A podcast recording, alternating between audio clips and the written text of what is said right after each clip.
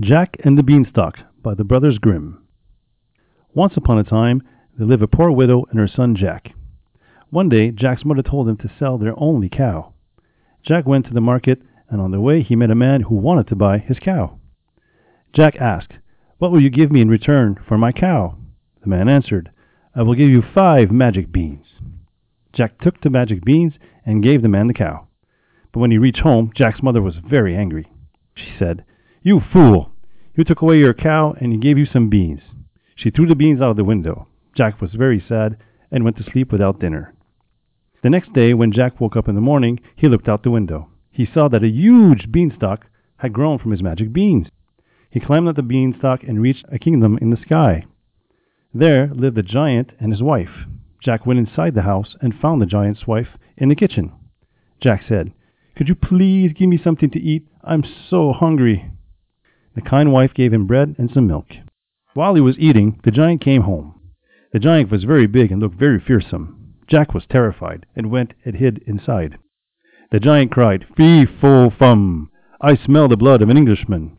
Be he alive or be he dead, I'll grind his bones to make my bread.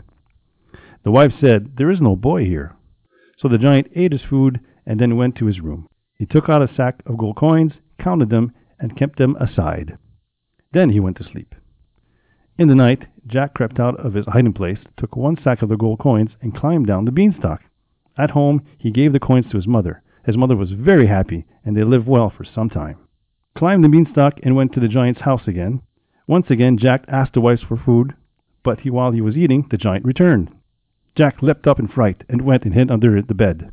The giant cried, Fee, fo, fum! I smell the blood of an Englishman. Be alive or be he dead, I'll grind his bones to make my bread. The wife said, There is no boy here. The giant ate his food and again went to his room. There he took out a hen. He shouted, Lay! And the hen laid a golden egg. When the giant fell asleep, Jack took the hen and climbed down the beanstalk. Jack's mother was very happy with him again. After some few days, Jack once again climbed the beanstalk and went to the giant's castle. For the third time, Jack met the giant's wife and asked for some food. Once again, the giant's wife gave him bread and milk.